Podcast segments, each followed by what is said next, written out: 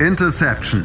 Touchdown. Der Football Talk auf meinsportpodcast.de. Hallo und herzlich willkommen zur neuen Ausgabe von Interception, dem Football Talk auf meinsportpodcast.de. Ja, heute Nacht geht's los. Die NFL-Saison 2021 startet endlich mit dem Spiel Tampa Buccaneers gegen die Dallas Cowboys. Die Teams haben wir bereits besprochen, aber uns fehlten noch in unserer Saisonvorschau eine Division, die AFC North, mit äh, ja, einem letzten Jahr sehr spannenden Ergebnissen, wo drei Teams innerhalb von einem Sieg gestanden haben und da wäre es wirklich ein Spitz auf Knopf Duell. Die Frage ist, ob sie es in diesem Jahr wiederholt. Mein Name ist Sebastian Mühlenhoff und ja, ich möchte heute mit dem geschätzten Kollegen Kevin Wischhoff so sprechen, ob das so bleibt. Hallo Kevin. Grüß dich. Ja, Kevin, wie gewohnt fangen wir natürlich aber erst mit dem schlechtesten Team an und wollen dort den Blick auf die Cincinnati Bengals werfen, die ja wahrscheinlich auch in diesem Jahr mit äh, eher im unteren, also der letzten Platz belegen werden, weil die anderen Teams einfach so gut sind doch ganz gut zumindest ist. Joe Burrow ist zurück, hat ja in seinem ersten Jahr wirklich überzeugen können bis zu seiner Verletzung. Also von daher dürfte man jetzt eine ja, Steigerung erwarten, oder? Ja, die Frage ist in erster Linie, wie kommt Joe Burrow zurück? Also die Verletzung Kreuzband und Innenbandriss, wenn ich nicht komplett falsch liege. Ähm, klar, wir leben im Jahr 2021, wir leben in einem Zeitalter, in dem der medizinische Fortschritt derart fortgeschritten ist, dass man als Profisportler von so einer Verletzung gut zurückkommen kann. Joe Burrow ist jetzt auch kein Quarterback, der primär von seiner Mobilität gelebt hat. Trotzdem bin ich gespannt, äh, denn mit ihm steht und fällt natürlich der besagte Schritt in die richtige Richtung oder der Fortschritt bei den Bengals. Und die Offensive Line wurde kaum bis gar nicht ähm, wirklich verbessert. Dafür hat man sich im Draft entschieden, Jamar Chase, also den Best Buddy von Joe am College zu holen. Inwiefern sich das dann als richtige Entscheidung ähm, entpuppen wird, wird sich auch erst zeigen müssen. Also ich erwarte natürlich, dass wenn Joe gesund zurückkommt, bei ihm einen Fortschritt und damit auch bei den Cincinnati Bengals. Aber es ist trotzdem gewisse Theorie, oder siehst du das anders? Ja, das ist natürlich Theorie. Also ich kann mir schon vorstellen, dass sie zumindest den einen oder anderen Sieg mehr einfahren, aber du hast halt recht, die Offensive Line musst, hättest du eigentlich viel mehr adressieren müssen, auch aufgrund ähm, ja, der Geschehen aus dem letzten Jahr. Klar, der eine oder andere Neue ist dazu gekommen. Ähm, Jonah Williams ist jetzt auch dann jetzt, ähm, ja, hoffentlich dann auch den nächsten Schritt machen. Also ja, es ist besser, vielleicht ein bisschen, aber so wirklich viel große Hoffnung habe ich halt nicht. Aber was du halt sagst, du hast ja mal Chase angesprochen, mit T. Higgins, Tyler Boyd hast du vielleicht eines der jüngsten und vielleicht einer der besten drei Trios auf Wide Receiver, die du halt so in der Liga gibt. Also schon ein sehr, sehr spannendes Trio dort auf jeden Fall. Also das gibt ihm zumindest auch verlässliche Anspielstationen. Wie gesagt, Jamal Chase kennt er, wobei Chase letztes Jahr nicht gespielt hat und wir kennen die, ja, den schlechten Curse der Bengals, dass sich der First-Round-Pick immer verletzt. Also ähm, will es dann wahrscheinlich dann irgendwann auch sein, dass vielleicht sich Chase will. Sie wünscht natürlich keinem, aber das ist natürlich etwas, was man auch irgendwie im Hinterkopf hat, ähm, warum auch immer. Aber ja, ich denke schon, offensiv wird es zumindest besser laufen als, als zuletzt. Ja, also das ist natürlich dann auch so die Sache, weswegen ich bei dem Draft-Pick von Jamar Chase wirklich gespannt bin, wie das funktioniert, weil man diese, diese Schwäche der Offensive Line natürlich hat und, und ein Clear-Cut Number One Receiver, wie es Jamar Chase von seinem Potenzial her natürlich ist, bringt dir nun mal nichts, wenn er keine Zeit hat, seine Routen zu laufen, respektive der Quarterback nicht die Zeit hat, ähm, ihn überhaupt anzuwerfen. Ist natürlich jetzt überspitzt formuliert, aber im Grunde ist das ja der Fluch und Segen, äh, beziehungsweise in dem Fall eher der Fluch eines Receivers, dass er seine Routen nun mal erst laufen muss, damit er wirklich effektiv sein kann. Und da bin ich dann wirklich gespannt, ob das bei den Bengals alles so funktioniert. Also ich bin sowieso, ich wäre wahrscheinlich eher in Richtung Penny Sewell gegangen ähm, bei den Bengals. Aber das ist dann sicherlich auch eine, die Antwort auf diese Frage, haben die Bengals das Richtige getan oder hätten sie die Offensive Line adressieren sollen? Das wissen wir dann erst am Ende dieser Saison oder vielleicht sogar auch erst in zwei, drei Jahren, wenn sich wirklich beide Draft-Picks, die zur Wahl gestanden hätten, in der Liga etabliert haben. Ja, gerade bei, bei, äh, bei Linebackern oder gerade bei Offensive Linemen muss man ja sowieso immer ein bisschen, bisschen warten, bis sie sich entwickeln. Das kann wirklich erst im Jahr zwei oder drei dann zu dieser Explosion kommen. Das hoffen sie jetzt auch so ein bisschen ja bei Jonah Williams, dem Left Tackle, ähm, der ja auch 2020 erst sein erstes richtiges Jahr gespielt hat, nachdem er 2019, wo er gedraftet wurde, auf äh, die ganze Saison gefehlt hat. Ähm, Riley Rive auf Right Tackle, auch natürlich ein Upgrade im Gegensatz zum Vorlang, aber auch da gibt es mit Sicherheit auch bessere Right Tackle auf der Position. Deswegen bin ich mal sehr gespannt. Lass uns auf die Defense kommen. Denn auch die ist ja jetzt nicht unbedingt ähm, ja, das Prunkstück dieser, der, der Cincinnati Bengals. Ähm, man hat sich ein bisschen verstärkt, man hat einen Trey Hendrickson geholt, der ja letztes Jahr ein starkes Jahr bei den Saints hätte. Ähm, Chidobi Awusi noch dazu geholt. Ähm, ist diese Defense besser geworden im Vergleich zum letzten Jahr?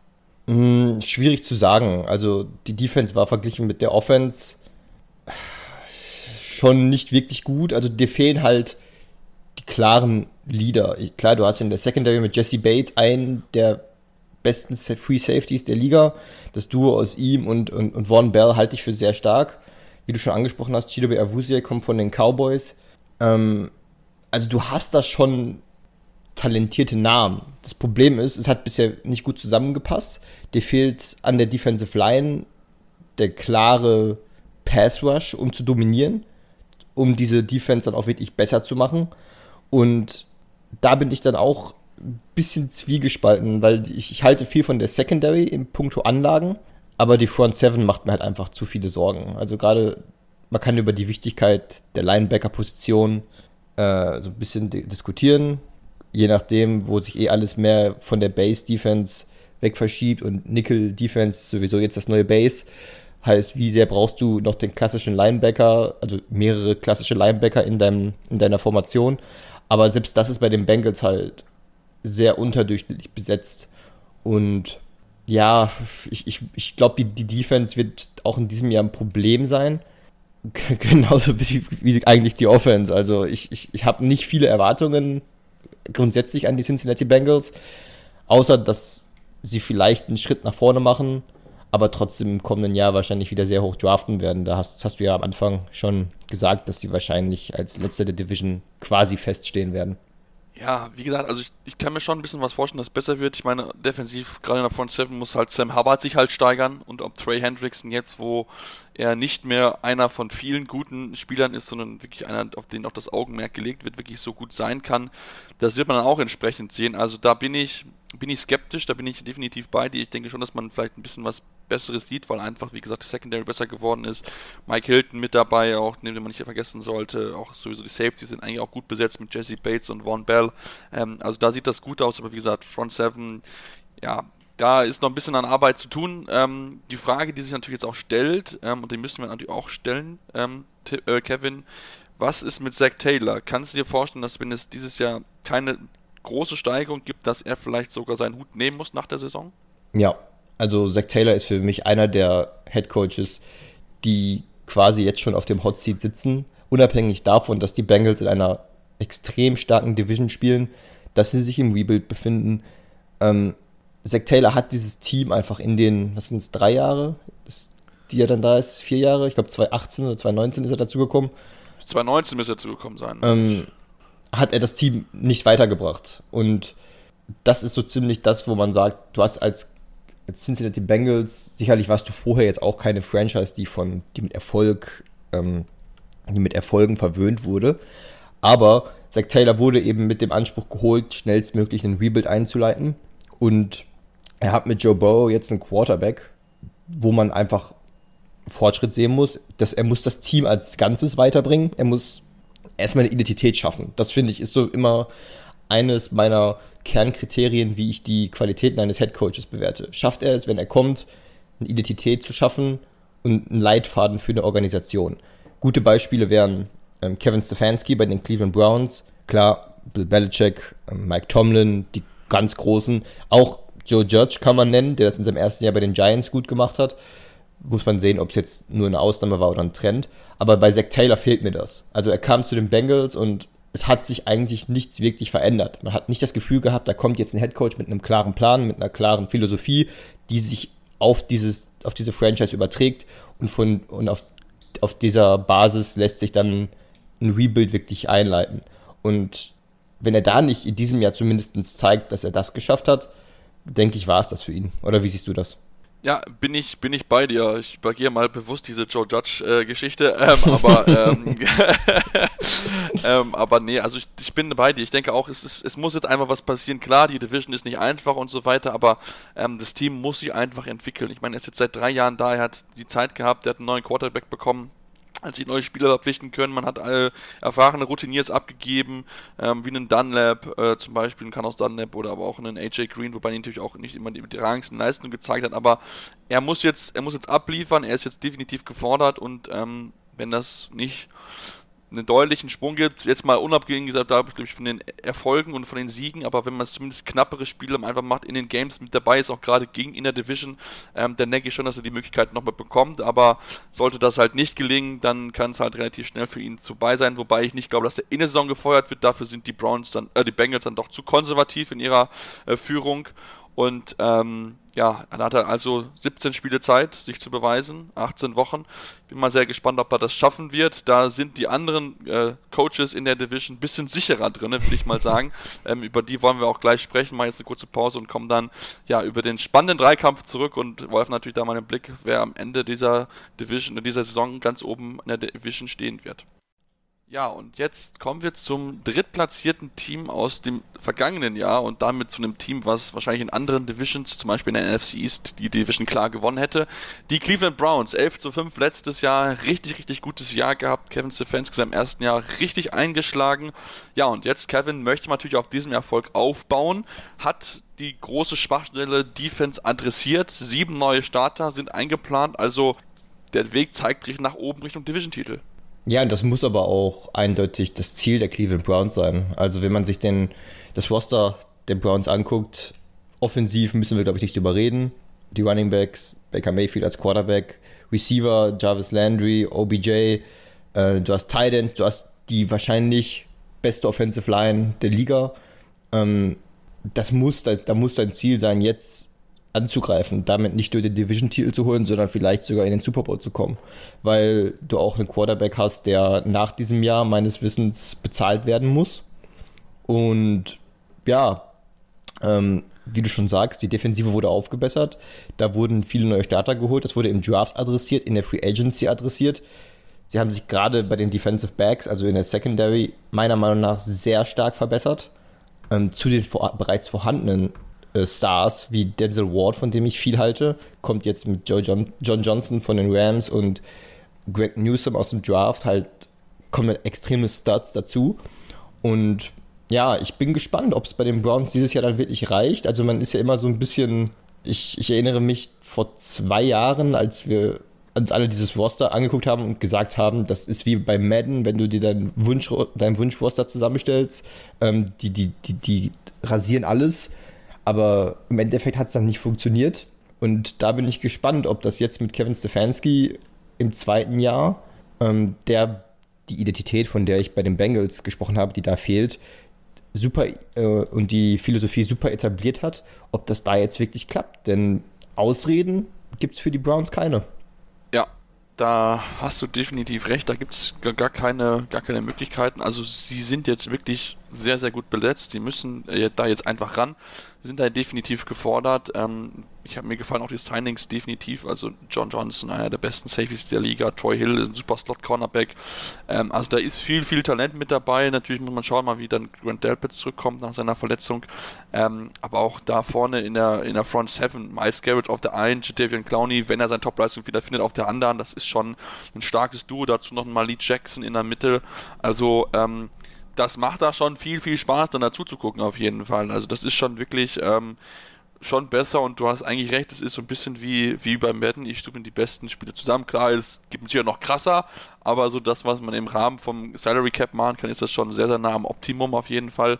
Ähm, also da ja, da kann einem schon so ein bisschen äh, Angst und Bange werden, was dort gerade zusammenwächst. Ähm, da muss jetzt einfach nur es klicken. Sie müssen genau diesen Weg, den letztes Jahr hatten, weitermachen. Und muss ich aber auch sagen, letztes Jahr hatten sie ein bisschen einen, einen schwächeren Schedule als jetzt in diesem Jahr. Also da ist jetzt gerade der erste Gegner mit den Kansas City Chiefs schon direkt so ein richtiger, ja, erster Prüfstein, möchte ich es mal sagen. Also da müssen die schon von Beginn an voll da sein. Ich frage mich, ich frage mich besonders, wie die Browns mit ihrer neuen Rolle umgehen. Also klar, wie ich schon angedeutet habe, man sagt so ein bisschen seit zwei Jahren, die Browns sind ein Powerhouse so vom, vom Roster. Im Endeffekt war es aber erst so, dass sie mit dem Erfolg aus dem letzten Jahr jetzt quasi zum ersten Mal in die Saison gehen als ein, eine Franchise, wo die an, oder als ein Team, wo die anderen Teams sagen okay, die müssen wir wirklich ernst nehmen, die sind eine echte Bedrohung. Heißt, die Rolle des Jagd des Gejagten und des Jägers ist so ein bisschen anders für mich, weil die Browns sich diesmal nicht so in die Rolle des Underdogs drücken können und in der sie vielleicht einfach am besten funktioniert haben, weil irgendwie jeder gesagt hat, Baker Mayfield funktioniert nicht, Kareem Hunt ähm, kommt mit, ähm, mit, der, mit dem Ruf, Frauenschläger zu sein, OBJ funktioniert nicht, ähm, die Defense ist nicht gut und dann schaffen es die Browns in die Playoffs und gewinnen sogar ein Playoff-Spiel. Und dann jetzt ist eben eine ganze Offseason vergangen und jetzt wissen, weiß jeder, okay, die Browns können was mit diesem Head Coach und dieser Konstellation. Heißt, sie können sich jetzt nicht mehr in diese Rolle, in der sie sich sehr wohl gefühlt haben, ausruhen und sagen, von hier lässt es sich gut operieren, keiner traut uns was zu und dann zeigen wir es allen. Nein, jetzt sind die Erwartungen da. Jetzt weiß jeder, die Browns funktionieren mit diesem Run-Heavy Play-Action-Scheme von Kevin Stefanski aber jetzt müssen sie eben auch abliefern. Und das ist so das, wo sich, glaube ich, zeigen wird, ob die Browns Championship Caliber haben oder eben nicht. Ja, definitiv. Also ich meine, da lastet natürlich auch auf, auf, Druck auf gewissen Personen. Du hast Baker Mayfield schon angesprochen. Ähm, ist ja, bei ihm ist ja die Fifth Year Option gezogen worden, weil man noch nicht genau sicher ist, ob er ja, wie gut er jetzt wirklich ist. Ähm, ist so ein bisschen jetzt für ihn so eine Make-or-Break-Season. Hat letzte gut gemacht, auf gar, kein, gar nichts gegen, aber ähm, hat halt in, in Games, wo er dann mehr gefordert war, hatte da natürlich auch ein bisschen Probleme gehabt. Sein Receiving Core ist eigentlich gut mit ja Jarvis Landry, einen Austin Hooper, den OBJ, der jetzt zurückkommt und wo es jetzt endlich mal Klick machen soll. Ähm, da gibt es natürlich noch andere wie den Donovan People Jones ähm, und natürlich seinen beiden Running Backs, denen er auch immer mal wieder Bälle zuwerfen kann. Also da ist er natürlich jetzt gefordert ähm, und zu, vor allen Dingen viele, vor allem auch die Medien werden drauf schauen, wie das Zusammenspiel mit OBJ ist, weil ähm, so richtig geklickt hat es bisher noch nicht und wir hatten es gerade schon ganz kurz. Ähm, wir glauben beide, dass wenn es nicht klappt, dass OBJ dann relativ schnell die Browns verlassen könnte und dann könnte es gerade bei der Tiefe auf Right Receiver Receiver ein bisschen dünn werden, Kevin. Ja, also was zum Thema Baker Mayfield, ich finde das noch ganz interessant, weil gerade als du gesagt hast, er hat seine Sache ganz gut gemacht, aber in Spielen, in denen er mehr gefordert wurde, hat es dann nicht so funktioniert. Ich musste instinktiv an Jared Goff denken bei den Los Angeles Rams, ähm, weil es bei den Rams auch so war, ja, es hat ja gut funktioniert mit einem Quarterback, der seine Qualitäten hat der in diesem System, wo er einen guten Coach hat, der ihn gut, der ihm auch so dieses Run-Heavy-Scheme äh, auferlegt, nach dem Motto, hier, wir erwarten nicht viel von dir, wir haben unseren, unseren Running Back, in dem Fall, damals war es Todd Gurley, bei den Browns sind es jetzt Nick Chubb und Kareem Hunt, die, die tragen uns und du musst nur gelegentlich halt die Pässe an den Mann bringen, wir erwarten nicht, dass du hier 40 Mal den Ball wirfst. So, hat bei den Rams gut funktioniert, bis man dann irgendwann in diese Spiele kam, wo der Quarterback dann plötzlich gefordert war. Und jetzt ist es eben so, so der Fall, dass das bei den Browns so ähnlich wirkt, dass man sagt, okay, Baker Mayfield, ja, wenn er, als er uns tragen musste, hat es nicht funktioniert. Ähm, aber wir haben ja unsere Running Backs, die machen das und Baker Mayfield muss nicht mehr machen und dann mit ihm können wir dann gewinnen. Ist sehr vergleichbar. Und zum Thema OBJ, ja, wie du schon angesprochen hast, also wir denken beide, dass er das Jahr in Cleveland nicht bleiben wird, wenn die, Team, die Chemie zwischen ihm und Baker sich nicht verbessert weil er eben, also OBJ, eben auch sehr viel Geld kostet. Also du holst dir keinen Star-Wide Receiver für das übrige Gehalt, damit er dir dann ein paar Bälle fängt und ein paar Screenpässe fängt und keine Ahnung, mehr Decoy als alles andere ist für deine Running Backs und deinen verlässlichen Receiver Jarvis Landry, mit dem die Chemie besser ist. Also da kannst du dir auch einen anderen holen, der, der, der, diese Rolle bekleidet. Zumal OBJ nicht dafür bekannt ist, sich damit zufrieden zu geben. Also es gab da schon in seinem ersten Jahr Probleme. Da lief es dann so, dass die, dass die Browns oder allen voran Baker Mayfield so ein bisschen Force-Feeding betrieben haben. Sprich, sie haben den Ball auf Biegen und Brechen zu OBJ gebracht, damit er auch bitte glücklich ist. Hat halt einfach keinen Erfolg gebracht. Und letztes Jahr hat es ohne OBJ dann funktioniert. Ähm, heißt, die Browns haben eine gewisse Referenzmenge, in der sie wissen, dass sie ohne Odell Beckham Jr. erfolgreich sein können.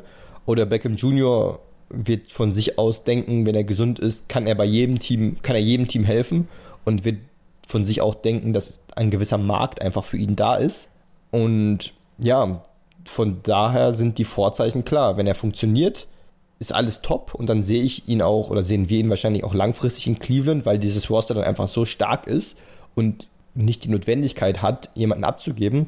Aber wenn er nicht funktioniert und er so Beilast ist, dann glaube ich, äh, werden sich die Browns nach einem Trade-Partner für ihn umgucken. Ja, da bin ich definitiv bei dir. Ist mit Sicherheit auch so ein bisschen bei David Njoku, über den wir ja auch schon irgendwie seit anderthalb, zwei Jahren drüber reden, ob er ja. mal getradet wird oder nicht. Da gibt es ja die Gerüchte, die auch irgendwie nicht so richtig abreißen. Aber wie gesagt, wenn du theoretisch diese beiden Leute verlieren würdest mit, mit Trades, da ist halt ein bisschen dünn. Wie gesagt, Jarvis Landry, Donaldson, People Jones, gute Spieler, ähm, aber dahinter dann Rashad Higgins, Anthony Schwartz, Ryan Switzer, der jetzt auch erstmal auf IR ist, Harrison Bryant, das sind ja, junge, junge Spieler, beziehungsweise Spieler, die noch nicht so überzeugt haben, das ist dann halt, da wird es dann halt ein bisschen eng. Und dann bist du dann, wenn du dann gegen Top-Teams spielen musst, wie es dann die Chiefs sind, wie es die Bills sind, aber natürlich auch andere Teams, die dort oben mitkämpfen, wie zum Beispiel aber auch die Chargers vielleicht oder ähm, ne, auch Coles, ähm, Patriots, ähm, dann musst du halt entsprechend überall gut besetzt sein, um, um dort zu besiegen. Und deswegen ähm, bin ich da sehr gespannt, wie diese ganze Situation in der Offense geht. Ich meine, die Offensive Line wird Baker Mayfield genug Zeit geben. Wir reden über einer der Top 3 Units in der, in der ganzen NFL.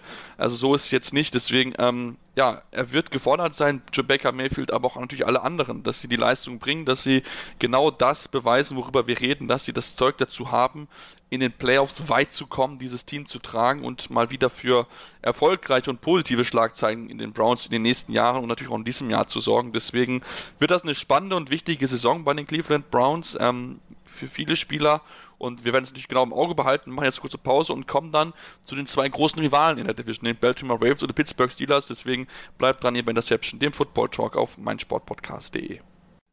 Ja, und jetzt kommen wir zum zweitplatzierten Team der vergangenen Saison, den genau gleichen Rekord hatten als die Cleveland Browns, die Baltimore Ravens, auch 11 zu 5 gehabt. Und ja, in diesem Jahr wollen sie sich dann wieder die Krone aufsetzen und haben entsprechend ein bisschen was investiert, um nochmal besser zu werden und auch gerade natürlich im Passing Game nochmal eine Schippe draufzulegen, denn das müssen wir einfach sagen, Kevin, ähm, so gut das auch Lamar Jackson im Running Game und so macht, als Passer muss er sich noch weiterentwickeln, um dann äh, dauerhaft in der NFL Fuß zu fassen. Mm, ja, ich denke, bei, bei Lamar Jackson ist die große, also Bold Statement von meiner Seite ist, du bist kein Elite Quarterback, wenn du kein Elite Passing Game hast. Weil so sehr sich die NFL auch Richtung Dual Threat Quarterbacks entwickelt, heißt mobil, mobil und Passing, ähm, die primäre Aufgabe des Quarterbacks sollte und wird immer das Werfen sein. Und wir haben in der Vergangenheit Spiele gesehen, auch vor zwei Jahren in den Playoffs zum Beispiel, wo Lamar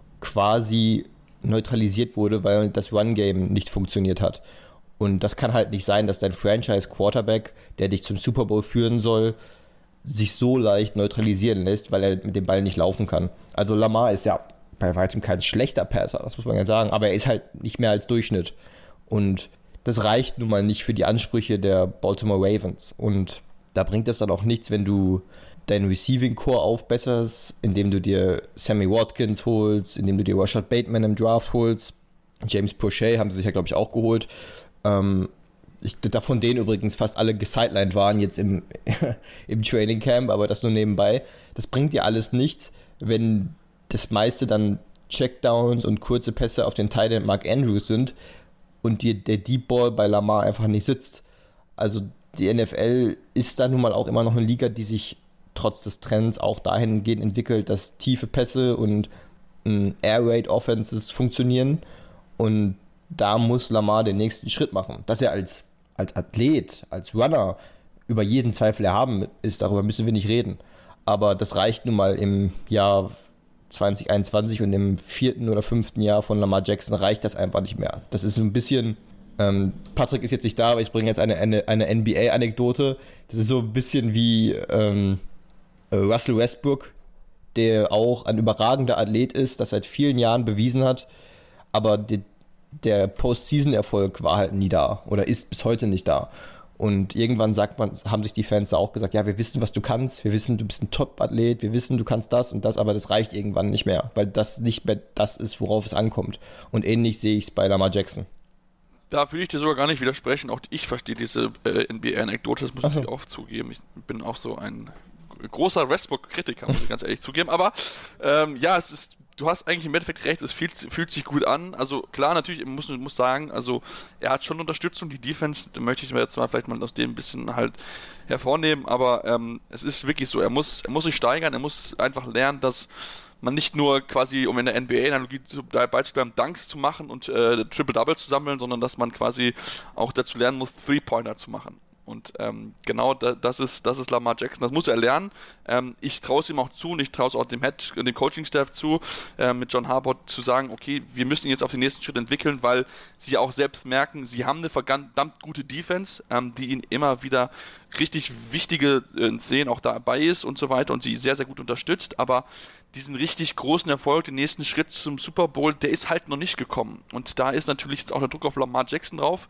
Ähnlich wie Baker Mayfield hat er auch nur bisher die Fifth-Year-Option bekommen. Also auch für ihn ist das eine enorm wichtige Saison, um zu beweisen, den Verantwortlichen, hey, ich bin 30, 40 Millionen plus pro Saison wert, weil ich nicht nur ein guter Runner bin, sondern weil ich auch im Passing Game deutlich Schritte nach vorne gemacht habe, euch dabei helfen will, diesen nächsten Schritt in den, in den Playoffs zu machen, uns in den Super Bowl zu führen. Und ähm, da ist natürlich das Augenmerk auf ihn gerichtet. Er gehe ich davon aus, weiß das auch definitiv ähm, und bin mal sehr gespannt, ob er diesen Schritt die Saison gehen kann, denn auch wie gesagt, die Division ist hart umkämpft und da musst du halt auch ein guter Passing Quarterback sein, um dann ja dein Team in dieser auch durchaus starken AFC mittlerweile ähm, zu führen. Also ähm, ja, da ist wirklich die Pressure auf ihm. Ich meine, sein O-Line ist gut, seine Wide Receiver geht mit Sicherheit besser, hat mit Mark Andrews aber einen verlässlichen Titan, den er immer wieder anspielen kann.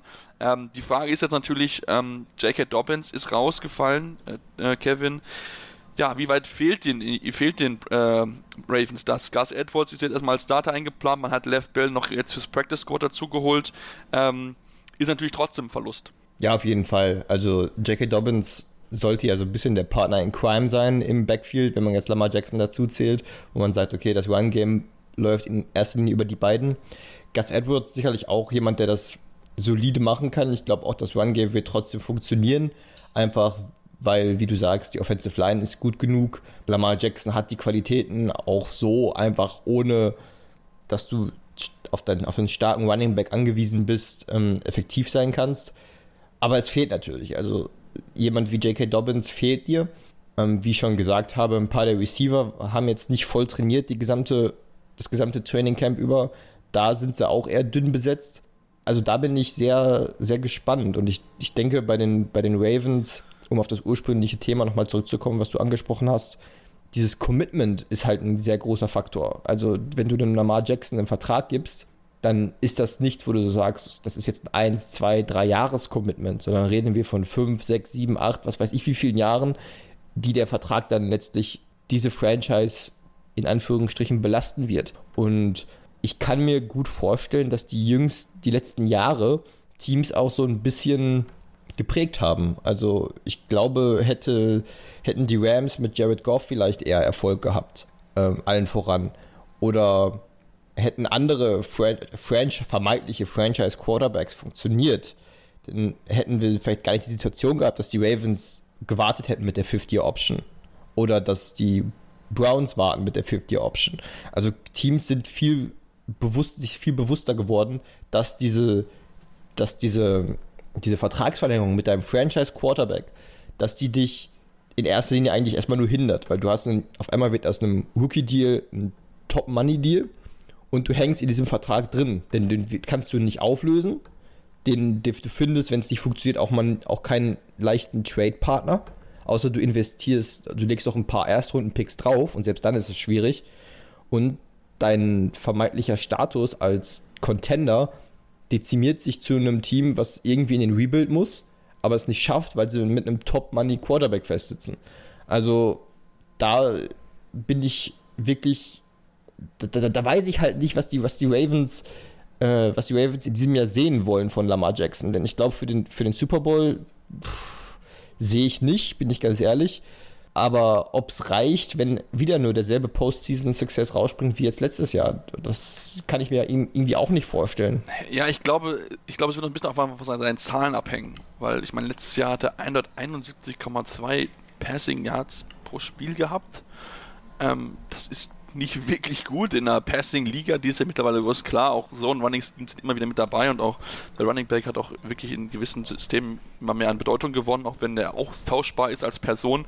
Ähm, aber ähm, trotzdem, also da denke ich schon, dass man auch gerade von ihm auf mehr sehen, okay, wir möchten nicht mehr die Letzten im Passing-Game sein. Und ich glaube, das, das kann, er, kann er schaffen, wenn er das wirklich möchte. Aber du hast recht, man, man sieht einfach, und ich glaube, das liegt einfach daran, dass die Quarterbacks immer besser trainiert werden, besser entwickelt werden, dass man nicht mehr so lange als, als, als Franchise an einem Quarterback hängt, wenn man das Gefühl hat, okay, ich kann auf dieser Position vielleicht doch das Stückchen besser sein, wie jetzt Jared Goff und äh, Matthew Stafford, dieser Trade, den es ja gegeben hat, wo man als Rams das Gefühl hat, okay, ähm, Jared Goff ist gut, aber er ist nicht derjenige, der uns over the hump bringt, der uns den nächsten Titel bringt. Denn in dem Titelfenster befinden sich die Rams und aber auch die Ravens, weil wie gesagt, das Team ist top besetzt, überall in der Defense Top-Spieler, einen Calais Campbell, einen Patrick Queen, einen Marcus Peters, Marlon Humphrey, das sind alles gute Leute. Der eine oder andere ist auch schon ein bisschen älter, wie jetzt zum Beispiel einen Calais Campbell oder auch einen Derek Wolf, einen äh, Justin Houston.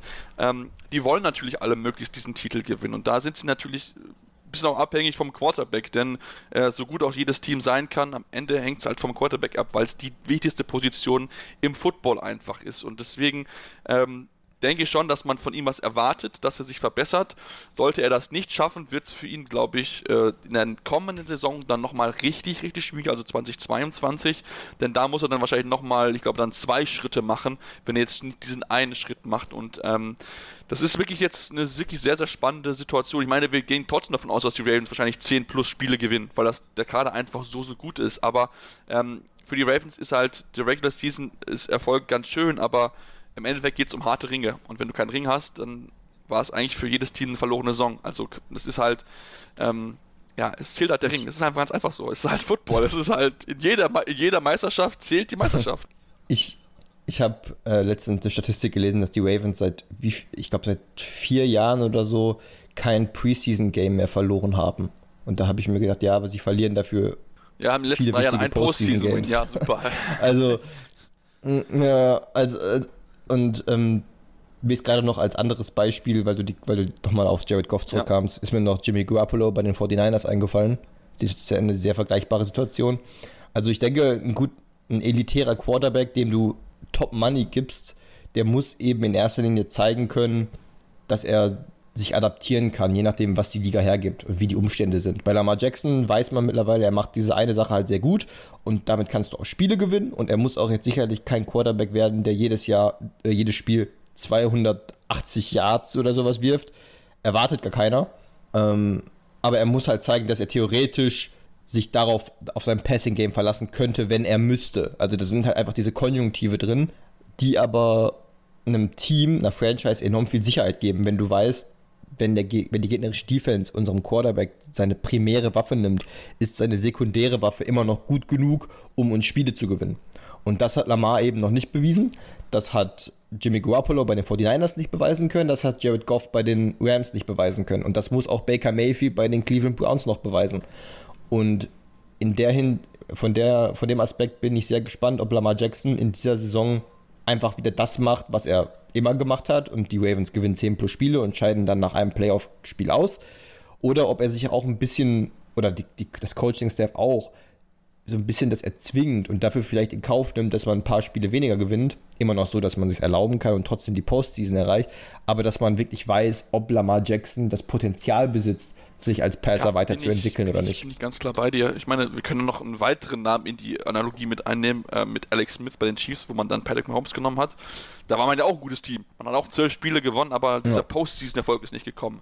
Deswegen, ähm, das ist eine sehr, sehr spannende Situation, die es, die es jetzt bei den Ravens gibt, ähnlich wie es auch bei den Browns ist. Wie gesagt, beides sind Teams, wo ich davon ausgehe, dass sie 10 plus Siege sich definitiv holen können. Klar, das Schedule ist nicht ganz einfach, ähm, aber ähm, ich würde ihnen auf jeden Fall das zutrauen, weil einfach diese Kader so stark besetzt sind, so qualitativ hochwertig. Ich meine, wir haben noch nicht ein einziges Wort über die starke Ravens-Defense verloren. Also, äh, es ist, es ist ein wirklich gutes Team, ja. es ist wirklich jetzt Jammern auf höchstem Niveau, aber wie gesagt, es geht halt ähm, nicht nur um Division-Titel, es geht im Endeffekt um den Super Bowl-Ring. Und genau da müssen die Ravens hinkommen, da müssen sie jetzt den nächsten Schritt machen, da ist Lamar Jackson gefordert, weil wenn er es jetzt dieses und nächstes Jahr nicht schafft, sich ähm, weiterzuentwickeln, ja, dann würde es mich nicht wundern, wenn die Ravens ähm, da sich einen neuen Quarterback holen. Mal gucken, wer dann in dem Zeit auf dem Markt ist. Da gibt es mit Sicherheit auch einen oder anderen guten jungen Mann im College, der vielleicht interessant sein könnte für die Ravens. Und ähm, ja, dann ist es halt relativ schnell für ihn vorbei. Das wäre natürlich für ihn schade als Spieler.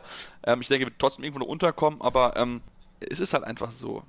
Es ist halt ganz interessant, wenn man sich, weil ich kann mir vorstellen, dass jetzt viele unserer Zuhörer sich denken, was erzählt der denn da? Lamar Jackson, keine Zukunft bei den Ravens, der ist MVP geworden und so weiter.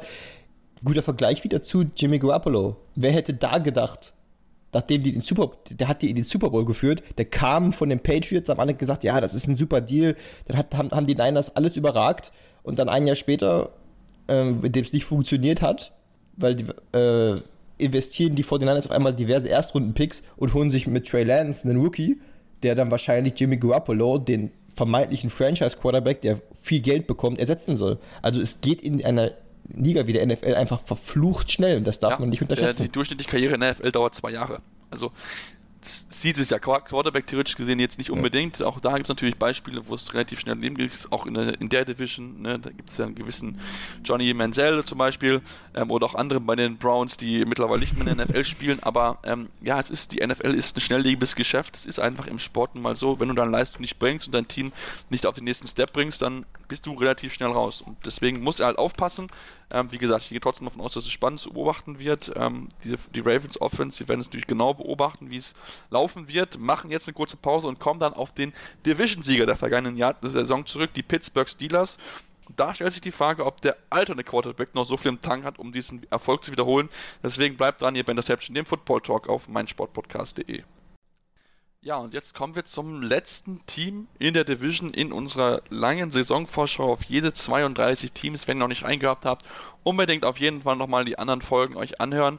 Ähm, wir wollen jetzt zum Abschluss uns mit den Pittsburgh Steelers beschäftigen. Letztes Jahr Division-Sieger gewesen, ein bisschen überraschend, ähm, aber war halt getragen durch diese überragend gute Defense, denn wir müssen halt ganz ehrlich sein, Kevin, die Offense der Steelers war sehr ausrechenbar. Schnelle, kurze Pässe, Laufspiel funktioniert nicht. Ähm, das haben die Spieler, die Teams schneller, schnell verstanden, nur stoppen konnten sie es halt. Ja, es war halt, wie du schon gesagt hast, im letzten Jahr war es die Defense, die und ein relativ leichter Schedule zu Saisonbeginn, der den Steelers sehr in die Karten ja. gespielt hat. Ähm, du hast mit Big Ben jetzt natürlich auch einen Quarterback gehabt, der einfach nicht mehr, nicht mehr der, der ist, der vor fünf, sechs Jahren war. Ähm, ist in die Jahre gekommen. Mobil war er jetzt nie, aber selbst die Zeiten, in denen er Edge Rusher abschütteln konnte, wie so ein, wie, wie, wie nichts, sind da irgendwie vorbei. Äh, verletzungsanfällig geworden und der Arm ist halt angeschossen. Also da kommt halt viel zusammen bei dieser Offense. Deswegen überrascht zum Beispiel auch der Pick von Najee Harris nicht unbedingt von den Steelers. Ähm, ja, deswegen wird es auch in der Saison stark darauf ankommen, was kann diese Defense machen? Was kann diese, diese Front Seven allen voran leisten, wo man, wo wir sicherlich gleich auch noch drauf zu sprechen kommen, über die Vertragssituation von TJ Watt. Ähm, aber die Wichtigkeit ist nun mal diese, diese Front Seven, die sicherlich mit Bud Dupree jemanden verloren hat, wo man jetzt sagen kann, gut, der muss sich jetzt erstmal bei den Titans beweisen, ob er das Zeug hat als Number One Pass Rusher. Ähm, aber die Offense an sich bei den Steelers, da hast du natürlich Namen, die sich irgendwie beweisen müssen oder beweisen wollen. Aber allen voran sehe ich nicht, dass die Steelers Offense das Zugpferd dieses Teams sein wird. Jetzt kann man diskutieren, muss sie es sein? Vermutlich nicht. Ähm, aber die Sache ist natürlich auch, was sind die Ansprüche der Pittsburgh Steelers in der kommenden Saison? Big Ben macht nicht mehr lange, du hast keinen klaren Ersatz für ihn, also keinen klaren Nachfolger. Ist jetzt nicht kein Beinbruch, aber du hast einen Receiving Core, wo Chase Claypool letztes Jahr sehr gut war, aber sich in der zweiten Jahr jetzt erstmal beweisen muss, ob das nur ein Ausreißer war oder ob er wirklich das Zeug zum Number One Receiver hat. Du hast mit Juju Smith-Schuster jemanden, der vermutlich woanders jetzt spielen würde, wenn er letztes Jahr besser performt hätte. Ähm, Deontay Johnson ist solide, James Washington ist solide, Eric Ebron als Tight End ist gut, ähm, die Offensive Line ist gut, auch wenn du da Leute verloren hast, die dir sicherlich geholfen hätten also du hast sehr viele Fragezeichen, wo du sagst, ja, das ist irgendwie was, ja, damit kann man arbeiten, aber letzten Endes steht und fällt eben alles mit dieser Defense. Ja, da, da bin ich definitiv bei dir, wobei ich dir bei der Offensive Line ein bisschen wieder Stress besprechen möchte, denn diese, das ist für mich eigentlich das eigentlich das größte Fragezeichen, das die Steelers haben, weil du hast viele erfahrene Leute verloren, wie einen äh, Villanueva auf Left Tackle, der weggegangen ist. David De Castro hast du entlassen, ähm, oder beziehungsweise ist niemand mehr dabei. Marquis Pouncey hat am Center hat seine Karriere beendet.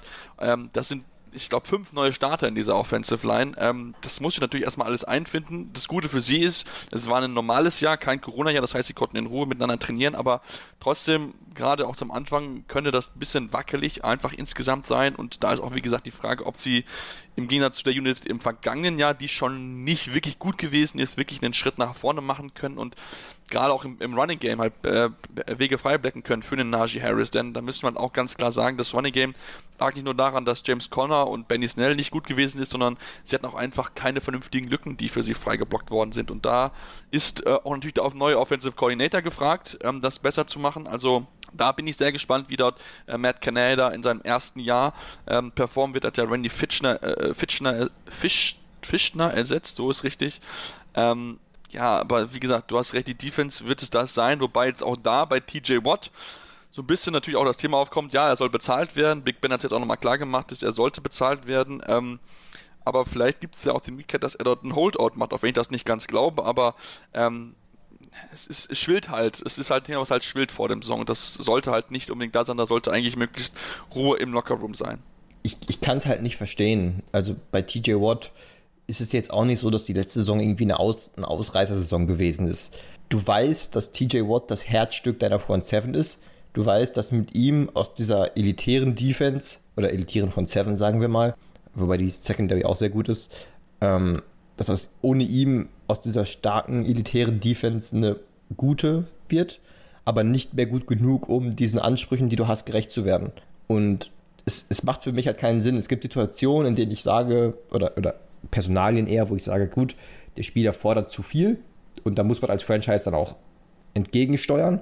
Aber in diesem Fall ist es ja so, das ist dein primärer Pass-Rusher, das ist dein Disruptor, das ist dein Herzstück, das ist dein Kern, das ist der Spieler, der dieser, diese, diesem Steel Curtain, von dem man ja früher schon gesprochen hat und irgendwie jetzt letzte Saison auch wieder angefangen hat zu sprechen, der ihm eigentlich den Namen verleiht. Ähm, klar, ist gut, die anderen Namen, die du da hast. Gut, Stefan Tuit ist jetzt, glaube ich, auch verletzt. Ähm, du hast, wie gesagt, Bud Dupree verloren, aber er ist die, der Grund, warum wir über diese Steelers Front 7, über diesen Pass Rush immer noch reden, als wäre er das Maß, der, Maß aller Dinge, ist eben, weil TJ Watt noch da ist. Und diesen Mann dann nicht zu bezahlen, obwohl du nicht unbedingt die Notwendigkeit hast, dass du jetzt unzählige Namen bezahlen musst, ähm, erschließt sich mir nicht. Also, ich habe mich das auch schon bei den Ravens letztes Jahr gefragt, wo, oder, wo diverse Spieler gehen lassen, äh, gegangen sind ähm, einer zu den Patriots, dessen Name mir gerade entfallen ist. Ähm, ist auch egal. Jedenfalls, da habe ich mich schon gefragt, warum macht man sowas? Da kann man darum wiederum argumentieren, es hat sich auf mehrere Schultern verteilt bei den Ravens. Bei den Steelers weiß man im Endeffekt, auch wenn die Front 7 aus mehreren Hochkarätern besteht, steht und fällt alles mit TJ Watt. Und diesen Mann sollte man bezahlen. Die Steelers, denke ich, werden ihn auch früher oder später bezahlen. Das Entscheidende ist, machen sie es, bevor es zum Problem wird oder nicht. Ja, das ist definitiv die spannende Frage. Ich meine, ich glaube, seitdem TJ Watt gedraftet wurde von den Steelers, mindestens seit dann sind sie immer das Team mit den meisten Sex gewesen in der NFL. Das ist jetzt seit drei oder vier Jahren. Das ist einfach, ist einfach brutal, was da von an Qualität rumläuft. Cameron Hayward äh, nicht zu vergessen, der auch richtig, richtig gut spielt. Ähm, und jetzt haben sie noch mehr Ingram dazu geholt, der jetzt vielleicht nicht so gut gewesen ist in den letzten ein, zwei Jahren, aber immer noch Qualität besitzt und gerade in so einer starken Front 7 vielleicht sogar noch ein bisschen profitieren könnte, ähm, weil es einfach so viele Namen gibt, auf die die Offensive Line achten muss und das dürfte es dann für ihn ein bisschen einfacher machen, dort dann äh, ja, mehr Sex zusammen, als es noch in der Vergangenheit gewesen ist in den letzten ein, zwei Jahren. Das, das ist ja auch so, das ist ja auch so die Sache, wie, wie du schon richtig sagst. Ähm, ein Spieler wie TJ Watt schafft ja auch Möglichkeiten für Spieler wie Melvin Ingram. Also das, was Bud Dupree die letzten Jahre gemacht hat, sprich profitiert von der Präsenz von TJ Watt. Das, was jetzt diverse ähm, Defensive Line-Spieler bei den Los Angeles Rams tun, weil sie eben mit Aaron Donald zusammenspielen, das wäre ja dann auch der Fall für Spieler wie Melvin Ingram, eben weil sie an der Seite von TJ Watt spielen. Also es sind ja nicht nur die Statistiken von Watt selbst, sondern eben auch Statistiken, die sich daraus ergeben, wie du schon richtig sagst, dass die Steelers in die Sackleader sind jetzt Jahr für Jahr, weil eben TJ Watt Möglichkeiten für Mitspieler schafft und, ein, und auch das, was sich in den Statistiken selber vielleicht von ihm selbst jetzt nicht widerspiegelt, hilft dem Team und sollte sich auf, beim Gehalt auch widerspiegeln. Da, da hast du definitiv recht. Also da bin ich absolut bei dir. Ähm, ja, also das ist äh, die, die, das Team ist, ist spannend. Ähm, in der Secondary haben sie natürlich ein, zwei Abgänge gehabt, das darf man dann nicht vergessen mit Mike Hilton und äh, Steven Nelson. Da könnte es dann vielleicht ein bisschen in der Tiefe ein bisschen eng werden, wie es auch in der, Offen in der Defensive Line ist. Aber gut, wenn du halt so starke Spieler halt hast, dann brauchst du halt auch nicht unbedingt die größte Tiefe. Ähm, deswegen, äh, ja, ich bin da, ich bin da sehr gespannt, wie sich die Defense da steigern wird. Aber wie gesagt, für mich steht und fällt das Ganze eigentlich mit der Offensive ähm, und auch wie gut Big Ben ist. Wie gesagt, letztes Jahr viele kurze Pässe, den kürzeste äh, Yards per Attempt seiner Karriere hatte Big Ben gehabt und ähm, klar, es war seine Ellbogenverletzung, wenn er zurückgekommen ist. Jetzt hat er nochmal Offseason mehr Zeit gehabt, aber auch da ist es natürlich so, ähm, ja, er ist eher auf dem absteigenden Ast und auch da muss man sich natürlich mit einer möglichen Zukunftsperspektive unterhalten. Und da sind aktuell Mason Rudolph, Dwayne Haskins und Joshua Dobbs im Kader, aber ich glaube, Kevin, wir sind uns relativ einig, dass es keiner der drei wirklich werden wird, der da Big Ben auch nur ansatzweise ersetzen kann.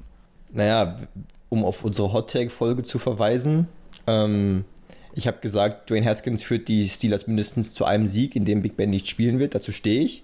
Aber die langfristige Antwort auf Quarterback ist er natürlich nicht. Also, das ist keiner von denen. Mason Rudolph, da weiß man mittlerweile, der ist ein Backup. Ähm, Dwayne Haskins ist für mich leider, muss man bis zu einem gewissen Punkt sagen, wobei eigentlich auch nicht, weil er selber schuld ist, ein gescheitertes Talent dass man das vom, von, von der Disziplin und vom Kopf her einfach nicht NFL-ready ist. Ähm, und insofern sind die Steelers in der Situation, dass sie jetzt eigentlich all in gehen müssen. Also, oder sind, weil sie keinen Plan B haben. Sicherlich ähnliches Konzept vielleicht wie die Niners und dann im Draft einen jungen Quarterback holen und dafür die, sich Erstrunden-Picks aufgeben, aber das ist auch nicht unbedingt das, was die Steelers machen. Ähm, insofern wirklich eine Antwort und einen wirklichen Zukunftsplan gibt es nicht. Und deswegen wird sich zeigen, ob Big Ben in dem Jahr noch genug im Tank hat, um diese Offense nicht zu tragen, aber seinen Teil dazu beizutragen, dass sie es in die Postseason schaffen. Und dann, ja, weißt du selbst, es ist sowieso immer so ein bisschen Gamble, wer es dann wirklich in den Super Bowl schafft. Klar, da geht es um Qualität, aber irgendwie ist dann auch Tagesform entscheidend und da spielen so viele Faktoren eine Rolle, gerade in einem Covid-Jahr, in dem wir leider immer noch sind. Ähm, da, kann, da spielen halt unzählige Faktoren eine Rolle, weshalb es für die Steelers allen voran erstmal darum geht, ist Big Ben gut genug, diese Offense ähm, gut genug sein zu lassen, dass die Defense die Steelers in die Playoffs tragen kann.